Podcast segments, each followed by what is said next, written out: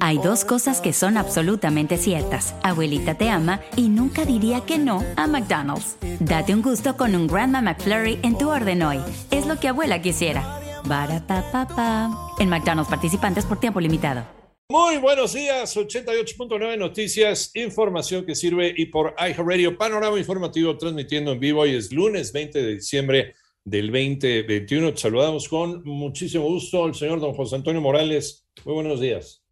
Muy buenos días, mi querido Iñaki, con toda la actitud iniciando ya esto que huele a ponche precisamente como cada 15 minutos la información más importante sobre COVID-19 aquí en tu casa. Panorama informativo. La cifra de muertes a nivel mundial por COVID-19 ya llegó a 5.356.622. En tanto, el número global de casos alcanzó ya los 274.798.232. Estoy de acuerdo con datos de la Universidad Johns Hopkins. Por otro lado, el director regional de la Organización Mundial de la Salud para Europa, Hans Henry eh, Luch, pidió a los europeos que sean eh, precavidos, que tengan mucho cuidado durante Navidad sobre todo y que se realicen un test de antígenos o una PCR antes de las reuniones sociales con motivo de estas fiestas de fin de año. Ya son las 7 de la mañana con 6 minutos, vamos con los números de la pandemia, pero en México, Mónica Barrera. Al sumar 841 nuevos contagios en un día, ya son 3.933.386 casos de COVID y en las últimas 24 horas en México se notificaron 23 muertes por COVID. Por tanto, la cifra total de fallecimientos aumentó a 297.858. A través de un comunicado, la Secretaría de Salud informó que se identificaron 17.397 casos activos estimados que equivalen a 0.5% desde el inicio de la pandemia. En las últimas 24 horas, la ocupación de camas generales y de camas con ventilador mecánico tuvieron una reducción de un punto porcentual, quedando en 15% en camas generales y 11% en camas con ventilador. En 88.9 Noticias, Mónica Barrera.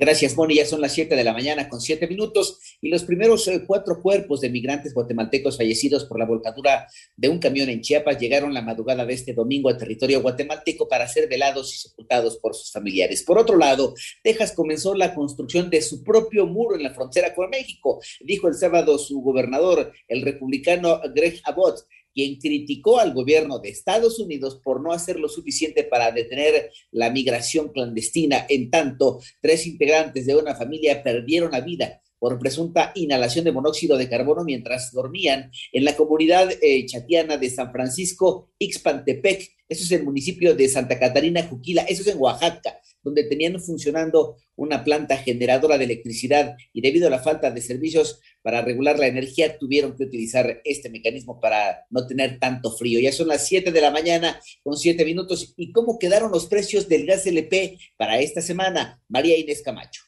El gobierno federal, a través de la Comisión Reguladora de Energía, fijó el precio máximo del gas LP en 21 pesos con 2 centavos, mientras que el litro en 11 pesos con 35 centavos, costos que estarán vigentes hasta el sábado 25 de diciembre. Cabe mencionar que dichos precios representan una baja de 63 centavos para el caso del kilogramo, mientras que para el litro 34 centavos. De esta forma, el cilindro o tanque de 20 kilogramos tiene un costo de 420 pesos con 40 centavos, el de 30 600 30 pesos con 60 centavos y el de 45 945.90 pesos. Estos precios solo están vigentes en la Ciudad de México y en algunos municipios del Estado de México y de Hidalgo. Cabe mencionar que el gobierno federal lleva 21 semanas consecutivas controlando el precio del combustible. 88.9 Noticias, María Inés Camacho Romero.